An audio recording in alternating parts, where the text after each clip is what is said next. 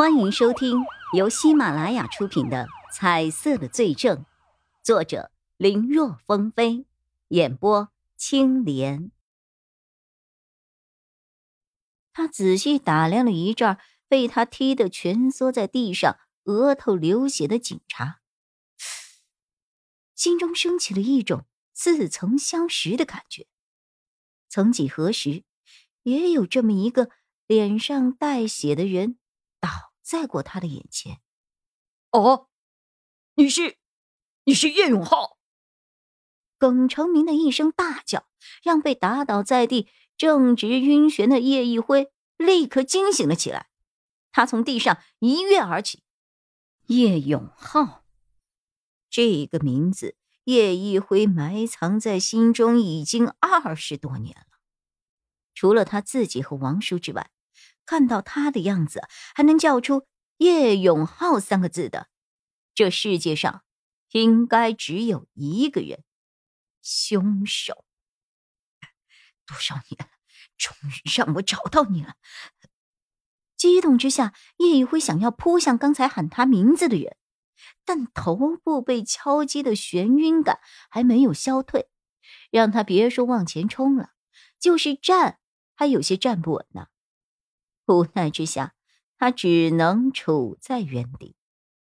不多一会儿，他的意识和视线重新恢复了几分。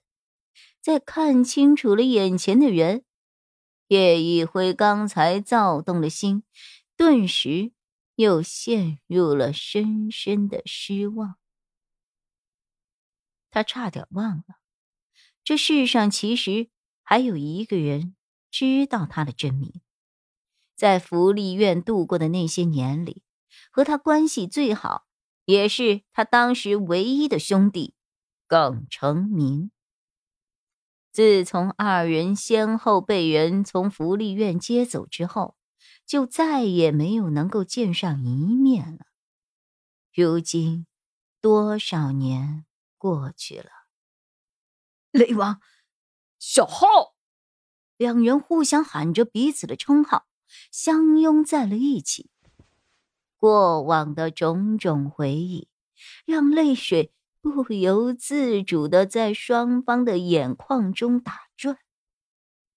可就在两人正值激动的时候，叶一辉腰间的对讲机忽然传出了王小虎的声音。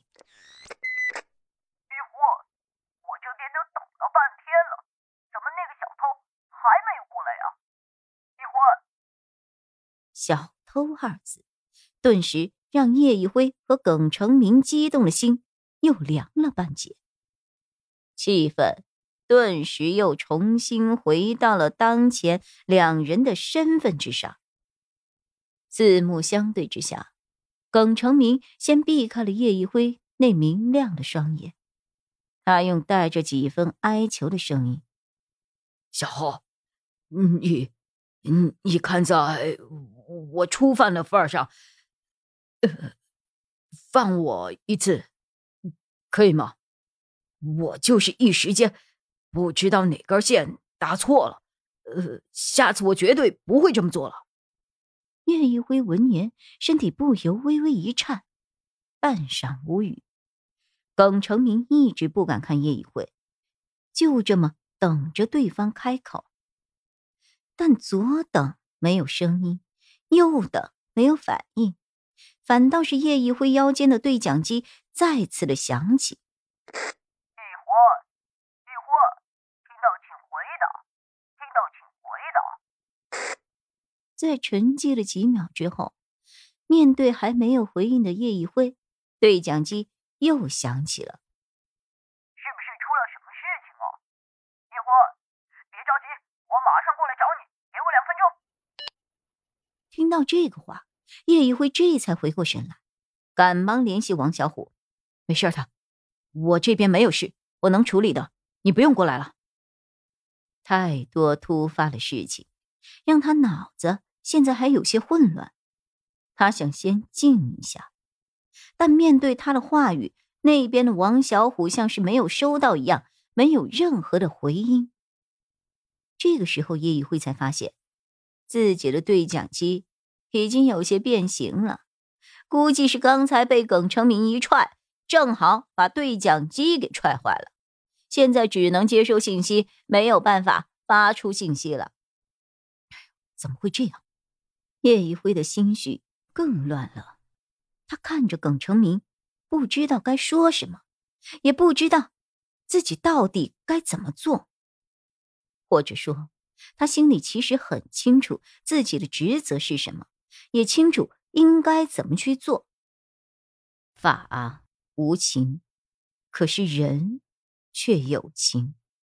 即便有的时候这个情不一定是对的，可情这个东西是说不顾及就能够不顾及的了。叶一辉不说话，耿成明也不说话。时间就这么一点。一点的过去了，两分钟，有这么长吗？耿成明觉得他都快要等了两个小时了，不行，不能再这么等下去了。耿成明知道，一旦另外一名警察来了，那他铁定是要进去的了。按照盗窃数额来算，他绝对可以构成个人盗窃财物里的数额巨大。少说也要进去三年啊！他可不想三年之后又三年。虽然作为福利院里带着耗子混的老大哥，他有些拉不下脸来，但一张脸和三年又三年相比，他决定动之以情，让这个昔日的弟兄放过他。当下他心一横：“小浩，我……”耿成明的话刚开了个头，就听到咔嚓的一声响，接着他发现自己的两只手已经被铐了起来。对不起，你虽然是我兄弟，但我是一名警察。本集播讲完毕，感谢收听，更多精彩内容请在喜马拉雅搜索“青莲嘚不嘚”。